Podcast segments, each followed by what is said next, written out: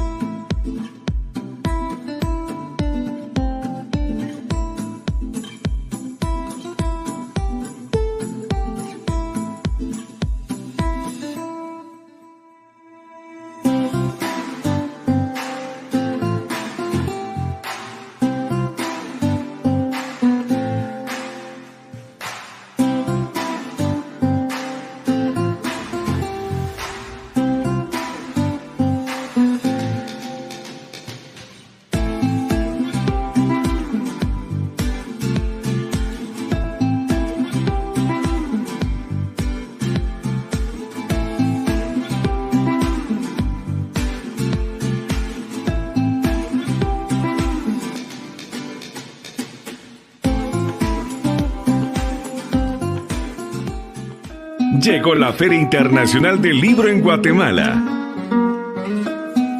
Llegó la Filgua Virtual 2021. A un clic de tus autores favoritos.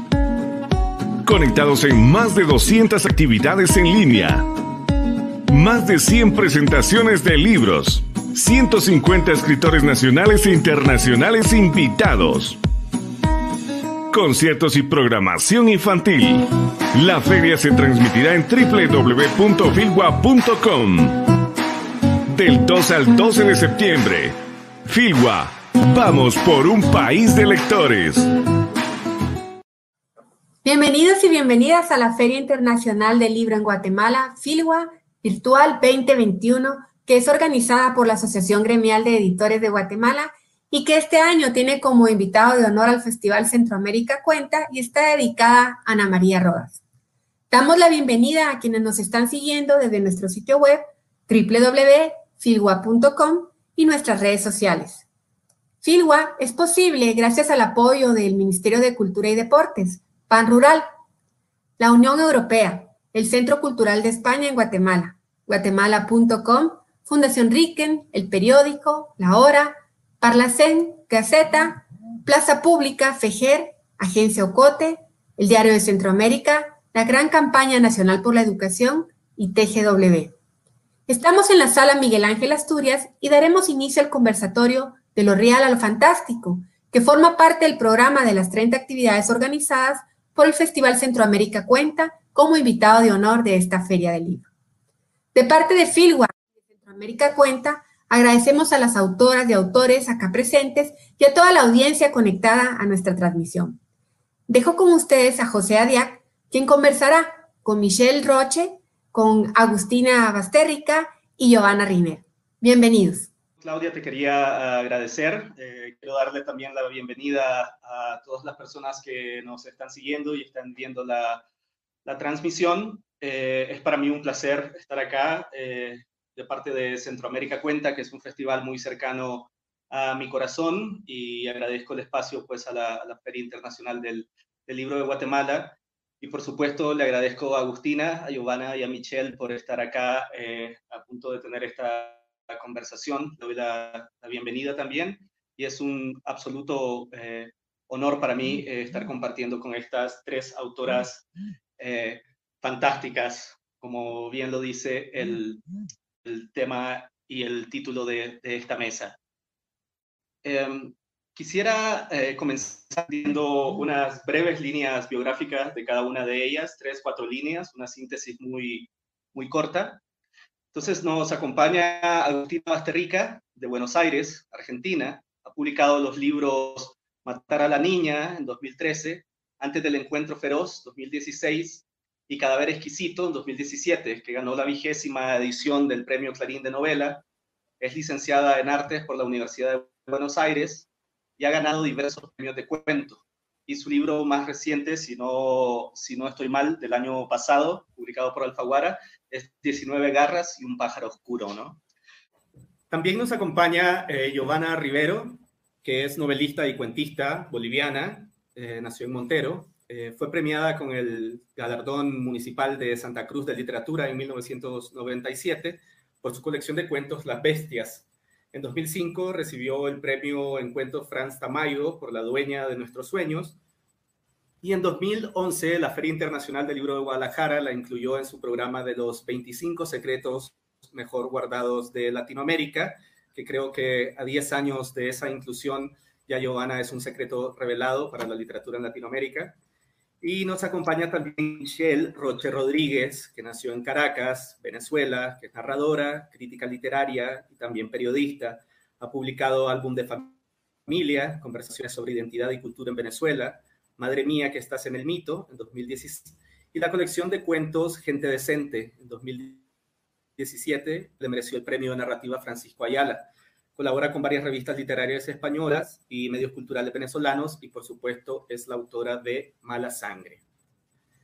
Eh, bueno, chicas, quisiera, me encantaría, por ejemplo, hablar con cada una de manera individual para hablar de sus, de sus obras como tal, eh, pero eso nos llevaría una hora con cada una de ustedes y solo tenemos una hora para, para eh, hablar un poco de lo que vamos a hablar, que es el tema de la mesa, de lo real a lo fantástico.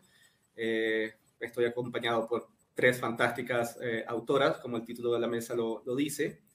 Eh, pero tengo algunas inquietudes que tal vez podemos ir resolviendo de manera, de manera general, cada una de ustedes que me dé sus percepciones con respecto a lo que quisiera decir. Mis intervenciones van a ser muy breves, ustedes son las estrellas y quienes llevan la charla, yo solo voy como dando algunas pautas para hablar un poco de tanto de la literatura, del tipo de literatura.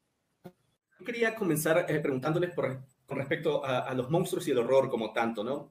Eh, el, el, el, horror, los monstruos en la literatura, en el cine, siempre se han utilizado como, como metáforas de algo más siniestro, ¿no? Que ocultan cosas más siniestras que realmente nos competen a nosotros. Y la monstruosidad o la perversidad eh, en esos lugares un poco oscuros de la mente humana, ¿no? Eh, en la literatura eh, de horror en el pasado, la literatura gótica en el pasado, en el siglo XIX, eh, tenía cosas más grandes detrás de ellas, como podían ser el temor a las enfermedades, a la peste, el temor a los lugares inexplorados, al otro, al extranjero.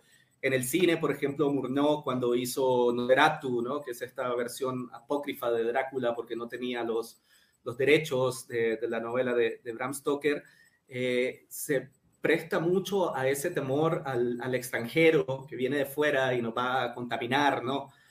Pero, por ejemplo, ahora eh, las cosas en la realidad latinoamericana, hay cosas que causan eh, verdadero horror. No las voy a enumerar porque quiero que, ustedes me digan qué hay detrás del, terror literario que, que, ustedes ejercen. No sé si comenzamos tal vez con los comentarios de Michelle Muchas gracias, José, por la, por la introducción y por la pregunta.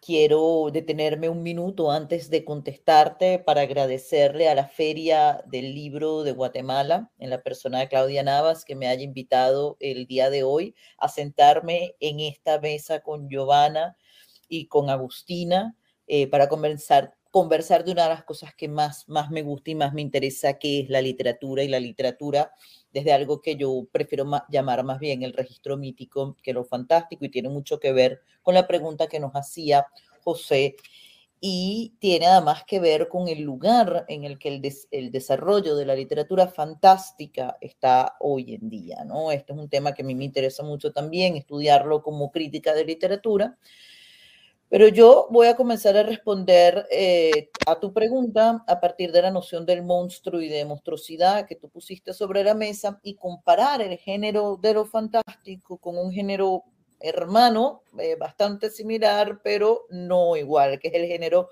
de lo criminal o lo policial. Ambos géneros, tanto el terror como el, como el criminal, surgen en el siglo XIX, que es en realidad cuando la literatura como la conocemos eh, hoy en día comienza, comienza a formarse. Y la razón por la que recurro al género policial es la siguiente. Ya hoy en día nosotros em, hemos avanzado mucho desde los personajes de Arthur Conan Doyle y Agatha Christie, donde estaba puesto la lupa sobre el, sobre el detective, sobre el policía, sobre el que inquiría. Hoy en día nos estamos moviendo también a lo que tiene que ver a, una literatura negra mucho más amplia, donde nos, donde nos interesa el crimen, el criminal, y en América Latina, sobre todo, y, otros países y, y otras regiones con países con enormes desigualdades, las condiciones socioculturales en las cuales se comete ese crimen, ¿no? Ahora, todos estos son registros del realismo como tal, ¿no? Y eso es un tipo de, eh, de escritor eh, que se encarga, digamos, del asunto realista. Pero ¿qué pasa con los escritores que les interesa voltear el realismo? Yo no creo que lo fantástico sea irreal, sino que juega con lo insólito, juega con lo que está escondido dentro de los meandros de la, de la sociedad, de, de la realidad. Ha pasado lo mismo. Es decir, Drácula, como tú muy bien dices, cuando Bram Stoker escribe Drácula, lo escribe como un miedo, como una crítica enorme a, lo que era la inmigración, este, tanto de, de bueno, el Medio Oriente, de África, de América Latina, o sea, de, pero sobre todo de lo que eran los países europeos del norte a lo que es, a lo que era, digamos, Inglaterra, a lo que era Francia, a lo que eran los países, digamos, de la, de la Europa eh, más tradicional, ¿no? Como, como más al centro del, del canon. Por eso este hombre es un poco monstruoso, ¿no? Por eso él viene, digamos, de Rumanía. Es una configuración de un monstruo social muy específico, de un horror, además, en la época del positivismo, te podrás imaginar, ¿no? O sea, casi, casi animaloide. Ahora, ¿qué es lo que pasa cuando comienza a avanzar? De la misma manera que en el policial estamos poniendo atención al crimen y a las circunstancias en las que ocurre el crimen, porque nos interesa como una crítica social específica, yo creo que lo que está pasando con el monstruo y con lo fantástico y con el horror es que estamos poniendo la lupa sobre el horror. Y así como lo policial es una crítica a lo social, también lo fantástico puede leerse como una crítica a lo íntimo y a lo personal. El monstruo soy yo. Por eso Mala Sangre es un monstruo, mi novela Mala Sangre, que narra la historia de una chica que nace con hematofagia y eventualmente se convierte en una vampiresa. La novela es su paso, su virus román de niña a femme fatal, a vamp, porque además es en los años 20, que es la plena época de los locos años 20 y lo Por eso yo lo escribo en primera persona, porque a mí me interesaba poner el centro del yo y de la formación de ese monstruo, y si esto ha sido hecho em, completamente adrede. Si quieres ya luego podemos seguir, seguir hablando de eso, pero me interesa mucho escuchar a Giovanna y Agustina, su opinión. Qué interesante escucharte, Michelle. Eh, bueno, yo también quiero agradecer esta hermosa invitación que nos hizo Claudia y que nos reúne aquí con un tema tan apasionante. Gracias, José, por esa pregunta que eh, nos invita a pensar en el horror desde distintos lugares, ¿no? Mientras la escuchaba a Michelle hablar de, su vampiresa, pensaba eh, cuán sensual también puede ser el horror. Y creo que ahí hay algo que me interesa mucho explorar, porque el vampiro toma la sangre eh, de ese otro que puede ser el extranjero, como decías, el extraño, y la toma no solo para alimentarse, ¿no? sino para conocer a través de ese puente biológico otra vida, otra cosmovisión. Entonces, eh, este horror que también es sensual, creo que ya eh, nos los leó y lo organizó Freud, ¿no? Cuando nos dijo, adentro de, de esta subjetividad que somos, habitan muchos y esa muchedumbre nos hace monstruoso porque destruye la mónada de la identidad, ¿no? Entonces, la identidad también es monstruosa. Es como que estamos polarizados por formas de ser monstruoso. Cuando nos creemos a rajatabla la identidad y la encarnamos como ideología, como sucede con el fascismo, con el nazismo o con todo aquello eh, eh, con lo que querramos suplantar una autenticidad, también somos monstruosos. Y ese es uno de los puntos que a mí me interesa trabajar en mi libro Tierra Fresca de su tumba, ¿no? Desestructurar esa monstruosidad, entenderla desde las periferias de otras formas de ser eh, boliviano, de estos bolivianos periféricos en los márgenes que tensionan este monstruo que es la identidad, ¿no? E, ese es un tipo de monstruosidad que me interesa. Pero también me interesa, y, tomo ahí la posta de lo que decía Michelle, entender el fantástico como una luz que arroja eh, otros claroscuros sobre lo que entendemos por realidad. Y en ese sentido, el fantástico es también un realismo. No hay para mí una división entre el realismo y el fantástico. No hay una tensión terrible que los separe definitivamente, sino más bien hay una suerte de continuidad, ¿no? Entendiendo el fantástico como esta modalidad en que el realismo se trastorna. Y se trastorna porque lo intervenimos desde mundos interiores que están alterados y están alterados por diferentes estímulos que pueden ir, por ejemplo, desde las drogas, desde eh, la precariedad económica que te hace ver el mundo desde un sentimiento de, miedo, de horror, ¿no? De quedarte afuera de algo. Y en, ese sentido, el fantástico que a mí me interesa es aquel, es ese momento casi epifánico en que el realismo, o eso real más que realismo, eso real con lo que has pactado para que sea tu realidad, llega a un extremo, ¿no? Y te desafía y te dice, es hora de transformarte en algo. Por eso una de las cosas que me fascina de los monstruos es justamente su transformación el momento en que devienen en otro, la promesa del monstruo que llevamos dentro, a mí me conmueve muchísimo, ¿no? Esa pregunta que le haces a un personaje y en qué momento te vas a convertir en un monstruo. Estoy esperando ese momento. Eh, bueno, podríamos seguir charlando, como decís, pero a mí también me interesa escuchar a Agustina. Bueno, gracias Giovanna. Eh, muchísimas gracias también por esta oportunidad. Eh, a la Fría de Guatemala, Claudia, a José. Eh, me encanta estar acá. Eh, y bueno, un poco coincido con, todo lo que dijeron. Me parece que lo fantástico no, no es irreal, como bien dijo Michelle. Y acá me gustaría citarlo a Cortázar, que en las clases que dio en Berkeley, que estoy leyendo, él habla que para él lo fantástico es una realidad elástica, ¿no? Es ir un poco más allá de la mera realidad. Y en el fondo digo, ¿qué es la realidad? Porque si pensamos en Borges, nuestra realidad puede ser un sueño de alguien que está soñando, que a su vez está siendo soñado por otra persona. Con lo cual a mí me interesa explorar, em, bueno, todas esas, eh, esas posibilidades. Em, y también coincido con lo que estuvieron diciendo, que me parece que se le está poniendo una lupa ¿no? al horror eh, y a esto de el monstruo está dentro nuestro. Y ustedes nombraron a los vampiros, yo me voy para el lado de los zombies, ¿no? ¿De qué está hablando eh, el tema del zombie? Está hablando de esa masa anónima que siempre es una amenaza. Eh, y ahí es donde yo voy con mi novela Cadáver Exquisito, donde estoy hablando de el canibalismo simbólico, ¿no? Que está inserto, del cual todos somos hijas, hijos e hijes, eh, donde vamos naturalizando la crueldad. Entonces, esa crueldad se puede vislumbrar como monstruosidad. En el caso de mi novela, los lleva a los personajes a comer carne humana, ¿no?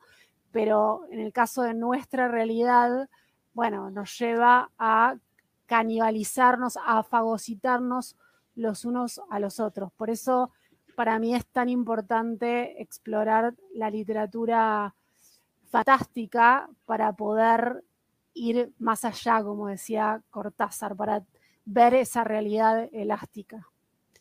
Sí, digo que les, les agradezco muchísimo por sus respuestas, que sin duda arrojan muchas luces sobre la inquietud que les planteé ahorita que comenzamos la conversación. Y quisiera preguntarles eh, sobre esto que editorialmente se está llamando el, gótico latinoamericano, ¿no? en el cual, dentro cual entran esta ¿Creen que se debe este florecimiento de, lo gótico o trabajando siniestro de, tintes realistas o, la realidad de tintes siniestros, ¿no? Justo ahora, ¿no? Porque Latinoamérica eh, siempre ha sido un territorio de, horrores. Eh, solo basta mirar eh, el siglo XX, ¿no? Prácticamente toda la región latinoamericana estaba tomada por dictaduras militares eso desencadena un sinnúmero de horrores, desaparecidos, torturas, el cercenamiento absoluto de toda clase de libertad. Em, entonces, si Latinoamérica siempre ha estado eh, metida en esta realidad horrorífica, ¿por qué creen que hasta ahora es que se está eh, trabajando desde este tamiz de lo gótico y no antes, ¿no? O sea, ¿en qué se diferencia la novela de las dictaduras del siglo XX, desde el señor presidente, yo el supremo o el otoño del patriarca, con, con esta nueva tendencia de la metáfora gótica? ¿Por qué ahora? ¿En qué se diferencia de lo que se hizo antes? Bueno, mira, yo le tengo un miedo terrible a, a, las etiquetas del gótico latinoamericano, el boom latinoamericano, el no sé qué. Yo soy, además de crítica literaria, soy periodista, entonces soy especialista en etiquetas, ¿no? Este, me preocupa porque de repente puede dejar por fuera a también a hombres que estén produciendo este tipo, dentro de este tipo de literatura. Y puede crear, lo cual me parece más importante, la idea de que lo fantástico que se está produciendo en este momento está desvinculado con lo insólito que se hacía en, en el siglo pasado. Es decir, de esto estamos vinculados con Cortázar y con Borges, evidentemente. O sea, estos son nuestros padres eh, literarios desde, desde lo insólito. Eh, ficción especulativa, decía Piglia que, que Borges hacía. Ricardo Piglia decía que Borges hacía ficción especulativa. O sea, ya al tú decir eso, abres el, el, el compás muchísimo, ¿no? Más allá de lo fantástico y más allá de lo gótico. Ya voy a volver al asunto de lo gótico. Pero es que también lo que se está haciendo está eh, lo que se está haciendo hoy en día está emparentado con la beta de realismo mágico eh, que produjeron Gabriel García Márquez, El Gabo, y también en algunas de sus, de sus narraciones Arturo Pietri, que es un autor venezolano que nadie lo culpará a él nunca de querer hacer nada fantástico porque es el extremo del realismo, ¿no? Eh, pero sin embargo tiene cuentos que son este, dentro, del, dentro del registro del realismo mágico. A mí me gusta mucho hablar del registro, ya porque me suena musical, ya más adelante podemos decir por qué, ¿no?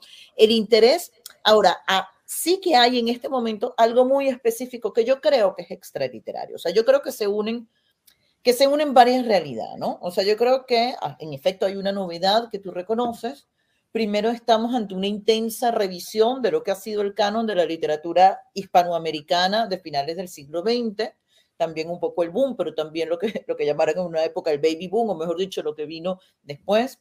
Y luego también está el fenómeno de la globalización, de la oferta y del consumo cultural. Esto no solo se refiere al hecho de que nosotros podamos leer obras eh, escritas en inglés, en francés, en castellano, los que eran esos idiomas, sino que además podamos leer las críticas que se hace a través de Internet, que podamos ver este, mesas como esta que estamos teniendo ahora con escritores vivos de otras partes del mundo, con los cuales no hemos tenido nunca, este, nunca hemos estado en el mismo uso horario, lo único que, la única relación que hemos tenido es a través de sus libros pero además del consumo cultural a través de revistas, de fundaciones, este, está el consumo cultural que hacemos a través de las series de televisión. O sea, yo creo que nosotros no le estamos dando el suficiente reconocimiento al fenómeno Netflix y al fenómeno HBO y lo mucho que, que hacen por mezclar los imaginarios de lo insólito y de lo fantástico para las nuevas generaciones. O sea, yo soy una generación que nació ya, no, no digamos con el cine andando, sino con la televisión. A mí me creo la televisión. O sea, mucho de lo que yo escribo, la manera como escribo,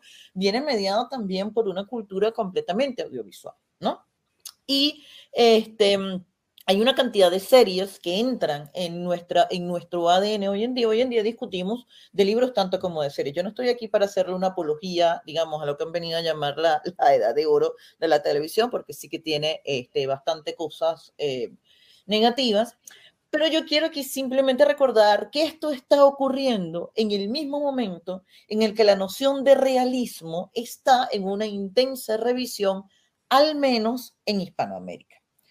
en España, este, yo veo que hay como un, interés en la autoficción. No me quiero meter en eso porque volveríamos al asunto este del monstruo soy yo, pero lo que sí me parece interesante es la noción de que en países como el mío, por ejemplo, el realismo eh, se basa o se casi se limita a la reproducción de lo que está ocurriendo en las calles, una situación de crisis, evidentemente, como la que vive eh, Venezuela hoy en día, con, una, con un sistema represivo que tiene más de 20 años, este, que se ha, digamos, ha vuelto mucho más represivo en los últimos, en los últimos 7, 8. Eh, ya este, es evidente que va a salir a surgir en la literatura que se escribe, en la narrativa del realismo, como también Em, eh, las novelas eh, colombianas del narcotráfico, como también ocurre con la violencia en México, y estoy segura que, eh, que Giovanna también y Agustina pensarán en otras, en otras novelas del realismo a las que me refiero.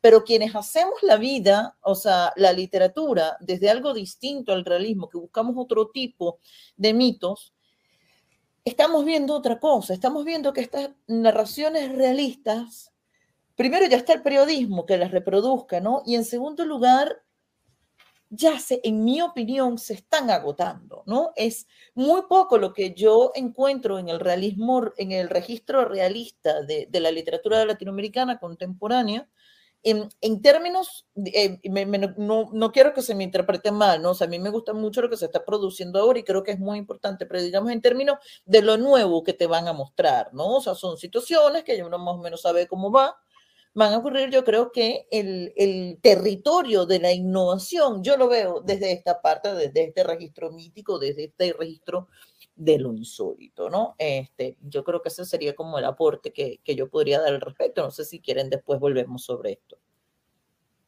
Eh, bueno, qué interesante. Eh, voy a retornar al, a la pregunta que nos ha hecho José de comparar este gótico ¿no? con el tipo de novelas de la dictadura que ya leímos bastante. Bueno, creo que igual que Michelle, las etiquetas me producen así un tremendo escalofrío porque pueden generar exclusiones que son terribles y que nos impiden gozar de la literatura, ¿no? que nos impiden acercarnos a formas de imaginación.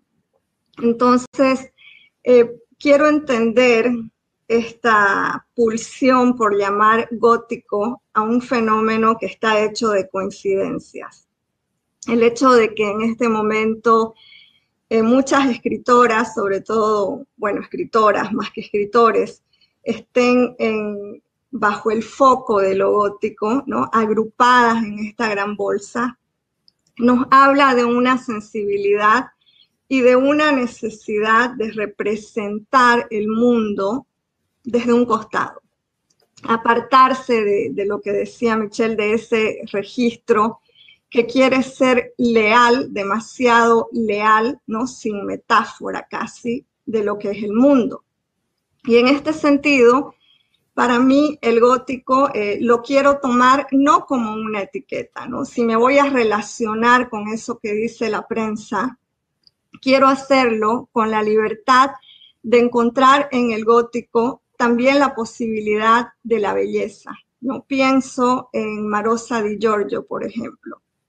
Michelle nombraba a Borges, a Cortázar. Eh, yo adoro a Cortázar, ¿no? Creo que me enseñó a mirar el espacio de la casa como un espacio gótico, ¿no? El espacio íntimo y familiar como un espacio donde puede suceder eh, lo peor, donde, puede, donde ese hermano tuyo puede convertirse en alguien extraño. En este sentido, para mí una madre es Marosa di Giorgio. ¿no? Marosa di Giorgio te dice, se puede ser gótica sin tener que ser tan cruel. Se puede ser gótica desde la belleza, desde la naturaleza, se puede ser gótica desde esta eh, sexualidad abusada de las niñas. Y se puede hablar de eso desde un lugar donde no solo hay, donde no solo sea la herida la que hable, sino donde hable también la piel, donde hable una mirada transgresora, femenina.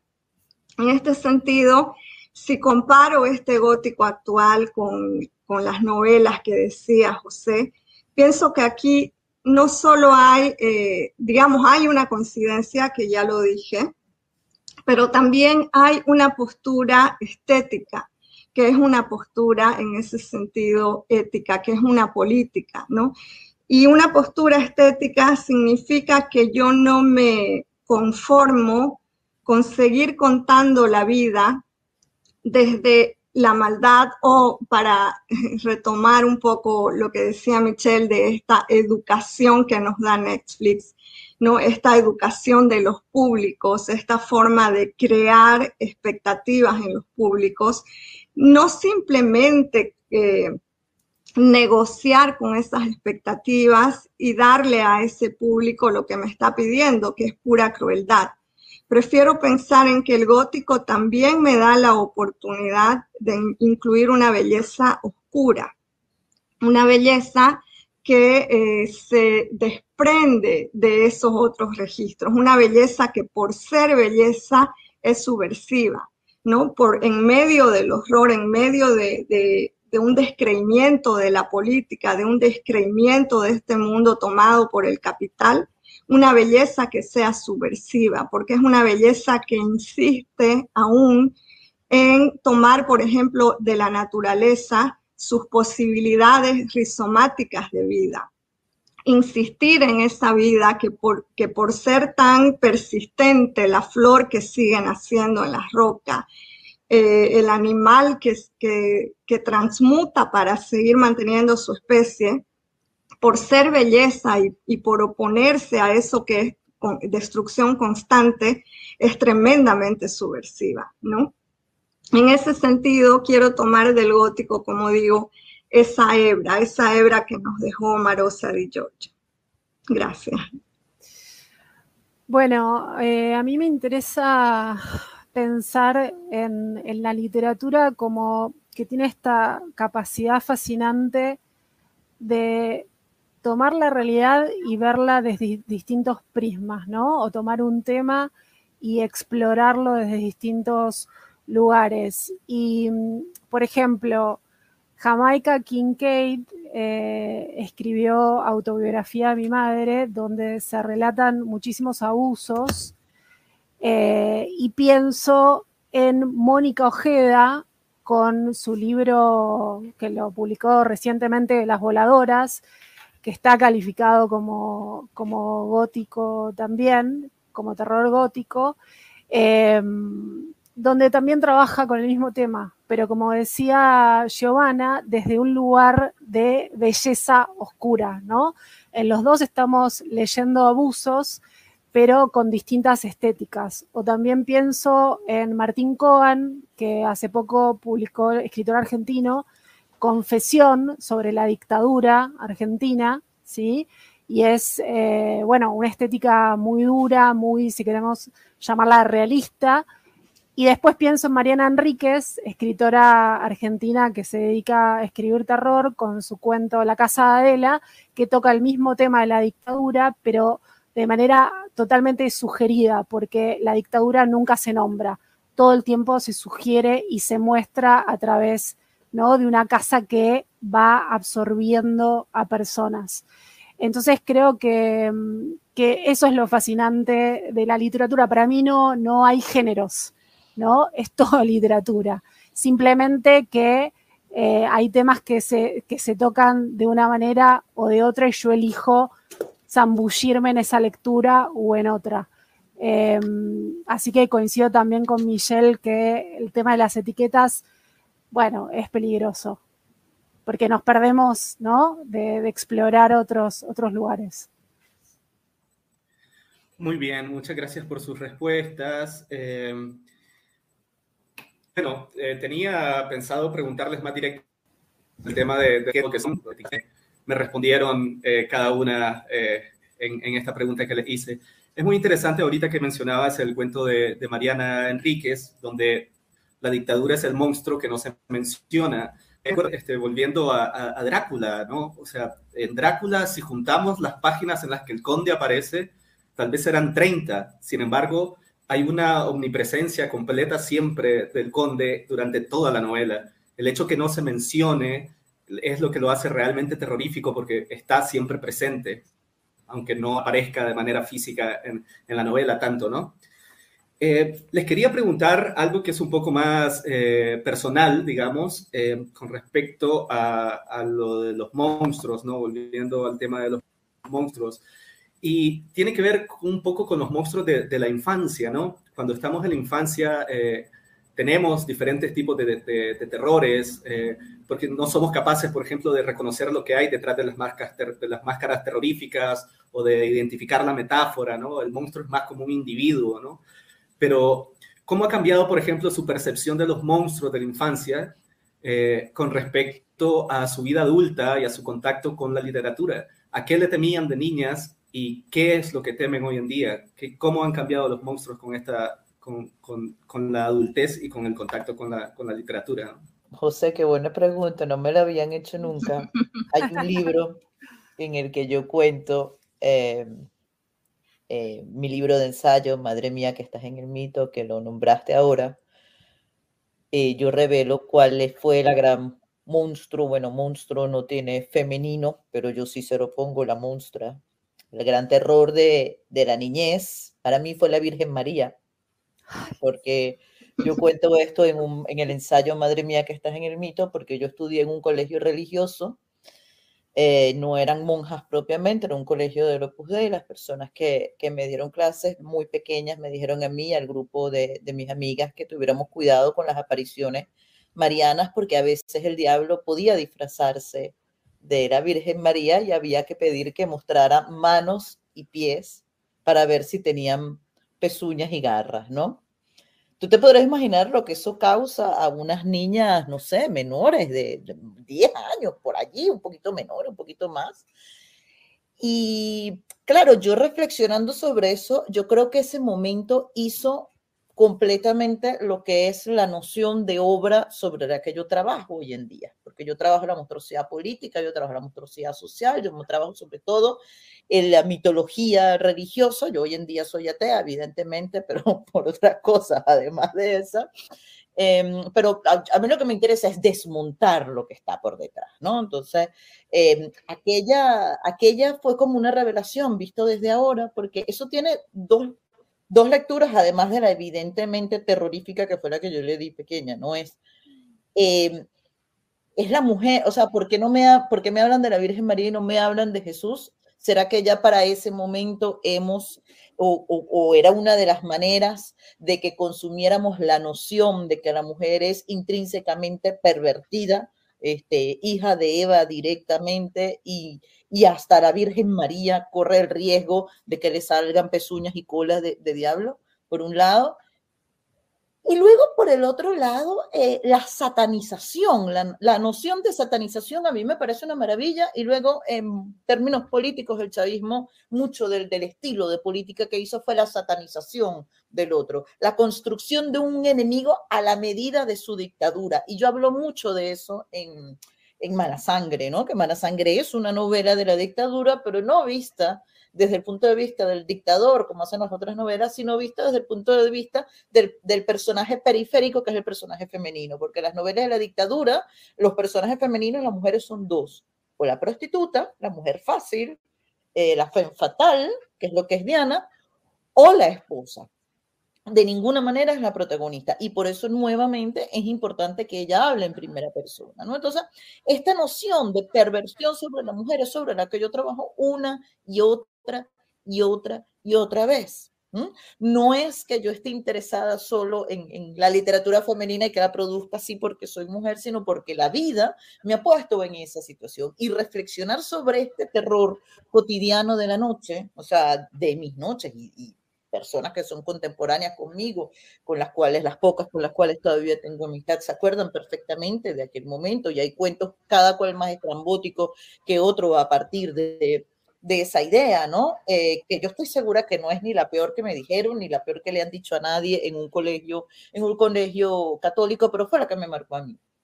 Y dentro, y de alguna manera lo celebro porque nosotros vamos tras las cosas que nos obsesionan y esa era una de mis obsesiones de mis terrores. Eh, bueno, esta idea de, la Virgen que de pronto se presenta otra con, no sé, patas de, gallina, supongo, eh, tenía una equivalencia.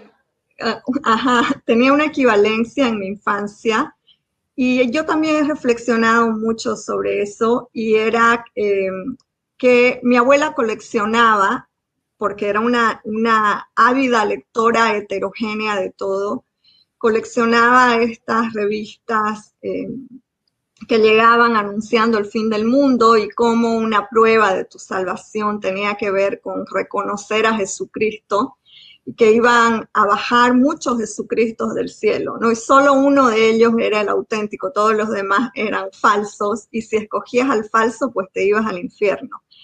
Eh, me, causaba mucha angustia esta prueba de autenticidad de tu, propia, de tu propio espíritu. Me parece una de las cosas más interesantes de los monstruos infantiles. Eh, tenés razón, Michelle, en que mucho, mucho de la monstruosidad tiene como este tinte religioso y está revestido, creo, de algo que, una característica que es muy barroca, que es la idea de la máscara, ¿no? De enmascarar esa autenticidad y de ese modo comprobar tu propia autenticidad. Sin embargo, este no era el monstruo que más me atormentaba, sí me angustiaba, porque decía, y si no puedo reconocer a este Jesucristo, y recuerdo que miraba eh, los, los eh, videos de los Bee Gees que cantaban, en esa época eran muy Bee Gees, ¿no?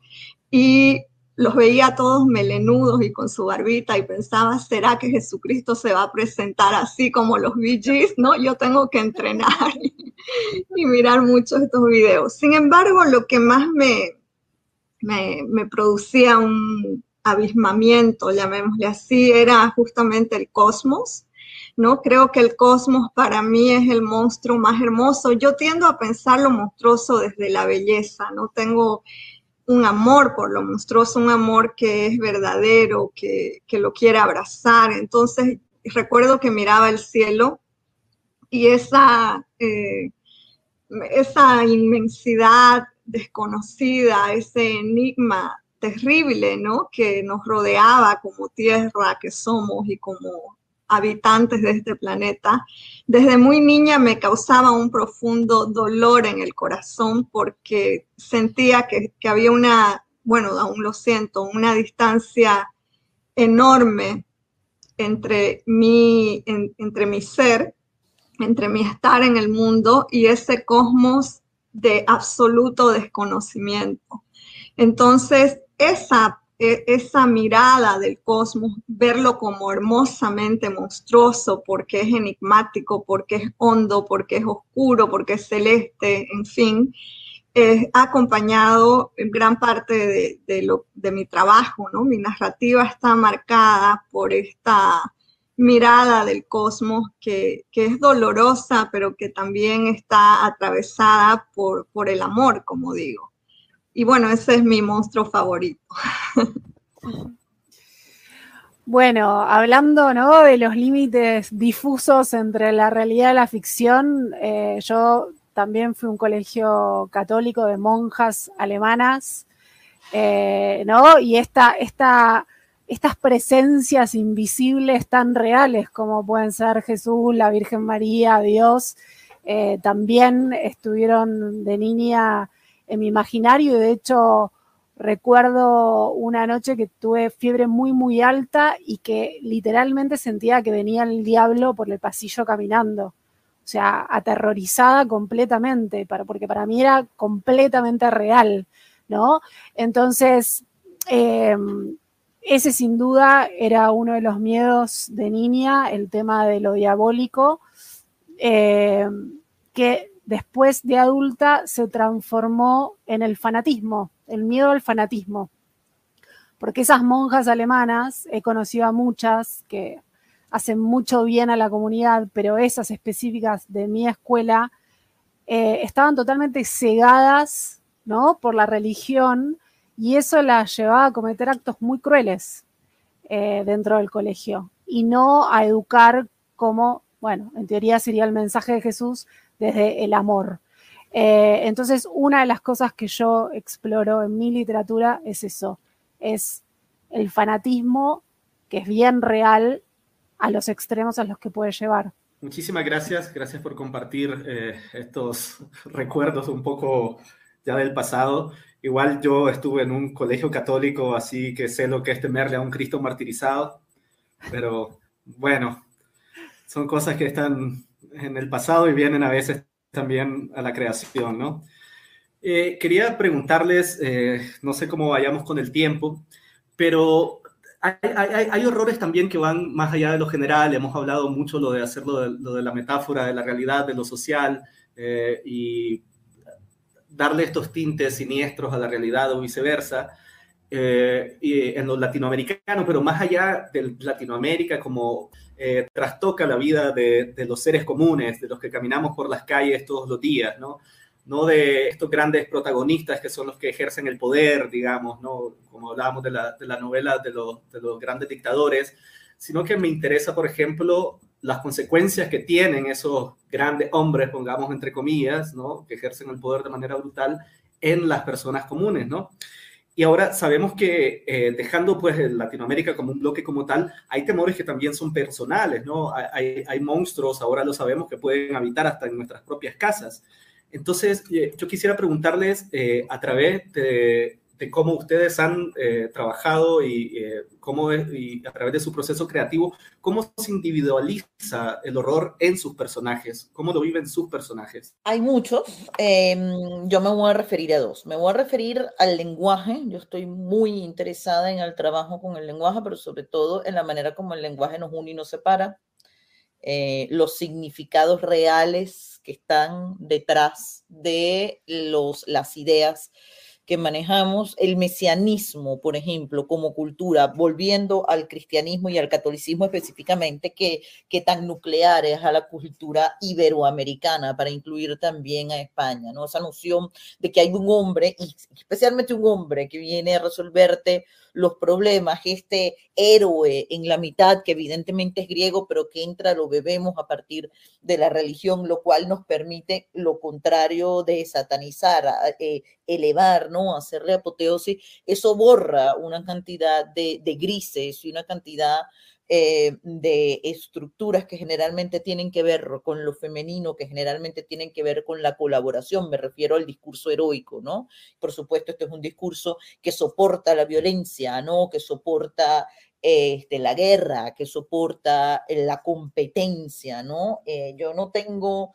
gran cosa en contra del individualismo, pero yo creo que ya después de varias décadas sobre la Tierra me doy cuenta que este, somos mucho más felices en entornos colaborativos y entonces me pregunto por qué el discurso heroico no solo está en el centro de nuestras leyendas y no solo está en el centro de nuestra literatura, sino que está en el centro de nuestra política, ¿no? Entonces a mí me interesa desmontar ese lenguaje cristiano que tiene que ver con el patriarcado desde el punto de vista del mesianismo. Puedo estar horas hablando de esto, pero eh, también me quiero dedicar a una cosa completamente cotidiana y puntualizarla dentro de la novela Mala Sangre, que tiene, que tiene una... Eh, tiene muchas aristas de dónde agarrarlo, pero yo me voy a referir a una que tiene que ver con, claro, el mito del vampiro visto desde el personaje de la vampira es bastante evidente, pero luego lo que la, la, manera real como yo escribí Mala Sangre, yo no la escribí desde lo fantástico, yo la escribí desde un relato realista histórico y me colgué de una metáfora. Cuando yo decidí que iba a ser 1920, emerge, en ese momento fue en 1921, explota Barroso II, que es el pozo petrolero más importante de Venezuela, y está la revolución petrolera, que esa revolución sí que cambia el país completamente. Es un país completamente rural, pobrísimo, y de repente en 10 años, bueno, nos, como, como nos, los pobres que se ganan la lotería, ¿sabes? Eso fue lo que ocurrió en Venezuela con una dictadura andando, una de las dictaduras más férreas y peores, y desde ese momento en adelante nos convertimos en parásitos, en vampiros del suelo. Entonces, ese vampirismo que se narra en Mala Sangre también es un vampirismo que habla de lo económico, y que habla de lo político, porque evidentemente lo que hemos estado es reciclando autoritarismo detrás de autoritarismo basado en una economía rentista petrolera. Entonces, eh, eh, la, economía la chupamos del suelo, los hombres chupan de las mujeres, los padres se dan de los hijos. Entonces, esta estructura de vampirismo yo creo que, tiene que ver un poco con, con esta visión del terror en lo cotidiano, que si te pones a ver es más cotidiano que terror. Lo único que hemos hecho así es levantarle la falda y ver lo que tiene oculto, ¿no? Em, bueno, en mi caso voy a retomar lo que hablaba de Freud y de cómo Freud nos enseñó y Jung enfatizó desde desde una mirada maravillosa de los arquetipos, que esta estructura que creemos única en realidad está, es un collage, un collage de estas partes que nos conforman, están llenas de traumas, de dolor, de ambiciones, de deseos, y somos todo eso, ¿no? Somos esta heterogeneidad interior que a veces, que muchas veces nos traiciona. A mí me interesan mis personajes mostrar ese momento de la traición, ¿no? Cuando sale esa otra voz que has tratado de silenciar y te dice, esto es lo que verdaderamente sos.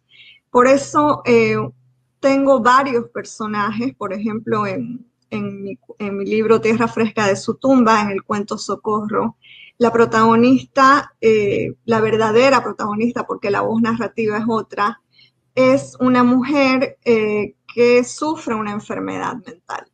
La enfermedad mental es uno de los tópicos que en los que me interesa trabajar más, no solo porque desafía la sintaxis del lenguaje. E igual que Michelle, el lenguaje me parece una herramienta donde podemos, como en un laboratorio de subjetividad, trabajar sus posibilidades extremas, ¿no? su monstruosidad. Porque para mí la monstruosidad no es otra cosa en términos narrativos, que empujar al personaje a su momento extremo, ahí donde se, donde se va a desestructurar, ¿no? donde va a emerger eh, ese habitante interior. Y también por eso el cuerpo dentro de, lo que narro es eh, esta otra dimensión en la que ocurre este trastorno, ¿no? Por ejemplo, en uno de mis cuentos, en Hermano Siervo, el personaje, tengo dos personajes, una pareja que eh, decide que el esposo va a someterse a experimentos en una industria farmacéutica para probar la eficiencia de un medicamento. Y eso lo va transformando en, en otra cosa, ¿no? Ese cuerpo va deviniendo en otra cosa. Es el devenir uno de los elementos que a mí me importa más. Creo que en esa transformación está cifrado nuestro mundo, nuestra vida como seres humanos, ¿no? La raza es una constante transformación y a veces esa transformación se dispara por rutas que nos sorprende y ahí está lo insólito. Entonces, para resumir, creo que mis personajes, en lo específico de su monstruosidad, eh, yo trabajo en el nivel de la enfermedad mental y de cómo el cuerpo también puede traicionarte, ¿no? Puede salirse de, ese control estético, de ese control biológico al que lo queremos someter. Puede fugarse y devenir otro, otra especie. Bueno, eh, dado que Michelle tomó el tema del lenguaje, a mí me interesa explorar eso y hablar de mi novela Cadáver Exquisito, que en resumidas cuentas, bueno, como dije, se legitima el canibalismo a nivel mundial y al personaje principal le regalan una hembra para que faene o para que críe, ¿no? O sea, le regalan una mujer desnuda y la carne humana no tiene cuerdas vocales, ¿bien? Y esto lo aclaro porque yo en la novela no solo trabajo como con el lenguaje, reflexionando sobre lo que se dice y cómo se dice y cómo el lenguaje es cómplice de ir transformando y armando estas matrices, sino que trabajo con el silencio también, que también es cómplice, ¿no? Por eso no es casual que haya elegido una hembra y ¿no? no un macho y que no tenga cuerdas vocales, porque esa hembra está representando a todas las mujeres silenciadas en el mundo y está representando el hecho de cómo, y ese creo que es el gran monstruo, eh, naturalizamos la crueldad, ¿no? En Argentina matan a mujeres cada 48 horas, ¿no? Por femicidios. Eh, y ahí también está el tema del lenguaje y cómo va transformando la realidad, porque hace 25 años atrás, acá en Argentina, no se hablaba de feminicidio, se hablaba de crímenes pasionales. Y de alguna manera, ¿no? Con esas dos palabras estaba justificando el asesinato, porque la amaba demasiado, ¿no? Y también cómo el lenguaje, esto, va eh, armando esta realidad. Eh, no sé si ustedes sabían que en, en la lengua española hay 101 sinónimos para la palabra puta, pero no hay una sola palabra que hable de lo mismo para los hombres, porque el hombre que tiene sexo con muchas personas es exitoso, no así la mujer a la cual hay que disciplinar, hay que silenciar, hay que ¿no? culpabilizar.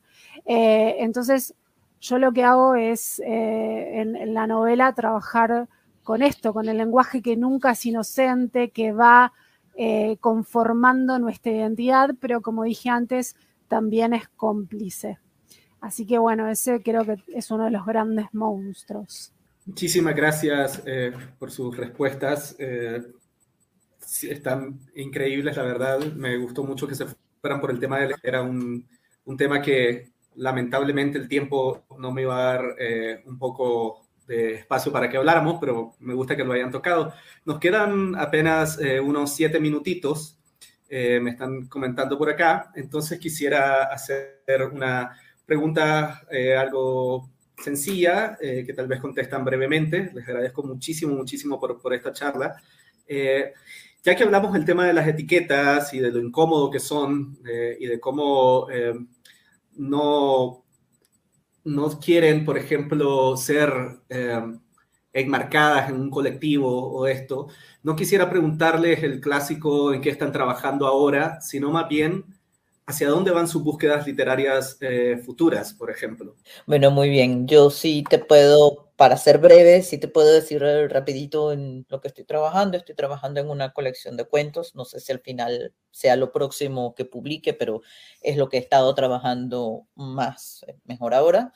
Trabajo, fíjate, así como tenía vampiros en una, ahora están apareciendo fantasmas y endemoniados, entonces creo que lo que estoy haciendo es dándole la vuelta al registro mítico. Creo que encontré que, que, la obra va por allí en el sentido de que puedo a partir de los monstruos desmitologizar la, la realidad contemporánea. Eh, en mi caso yo estoy trabajando dos cosas eh, simultáneas, ¿no? Me pasa a veces eso, que digo, tengo que concentrarme en algo, pero de, de pronto también lo otro me llama y esa simultaneidad eh, es también una forma de habitar y, de sentir la literatura, de, decir me entrego, pero hay otra cosa que me llama, hay mundos paralelos en los que estoy trabajando.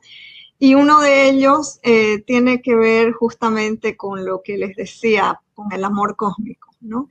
No sé cómo va a salir eso, es, un poco una locura haberme metido con un tema así, pero me tenía que hacer cargo de, de algo que, que en realidad es, una marca en mis búsquedas, ¿no? Es mi pequeña filosofía, ese amor por el cosmos y está presente en la novela en la que estoy trabajando. Bueno, yo estoy trabajando con una novela en la cual eh, exploro el tema del fanatismo religioso, pero desde un lugar eh, bastante distópico.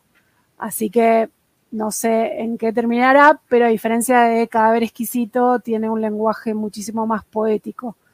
Eh, porque a mí me parece, como decía Michelle, que la palabra también tiene que estar diciendo más allá de, lo puramente argumental. Me interesa, trabajar con la textura, ¿no? con las metáforas. Así que estoy en eso. José, muchas gracias por moderar, muchas gracias por la invitación a em, la Feria del Libro de Guatemala. Eh, felicidades a Centroamérica Cuenta, invitado especial. Y bueno, yo me despido, hasta luego.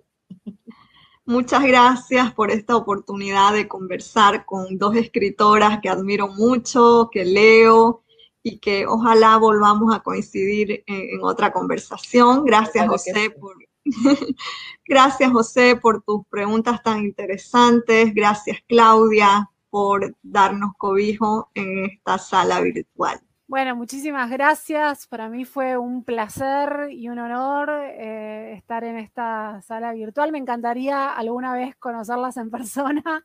Eh, ojalá que nos podamos ver en alguna otra feria, pero fue un enorme placer, así que gracias y gracias a la Feria de Guatemala, a Claudia y a José. Llegó la Feria Internacional del Libro en Guatemala. Llegó la Filgua Virtual 2021 a un clic de tus autores favoritos. Conectados en más de 200 actividades en línea. Más de 100 presentaciones de libros. 150 escritores nacionales e internacionales invitados. Conciertos y programación infantil. La feria se transmitirá en www.filwa.com. Del 2 al 12 de septiembre. Filwa Vamos por un país de lectores.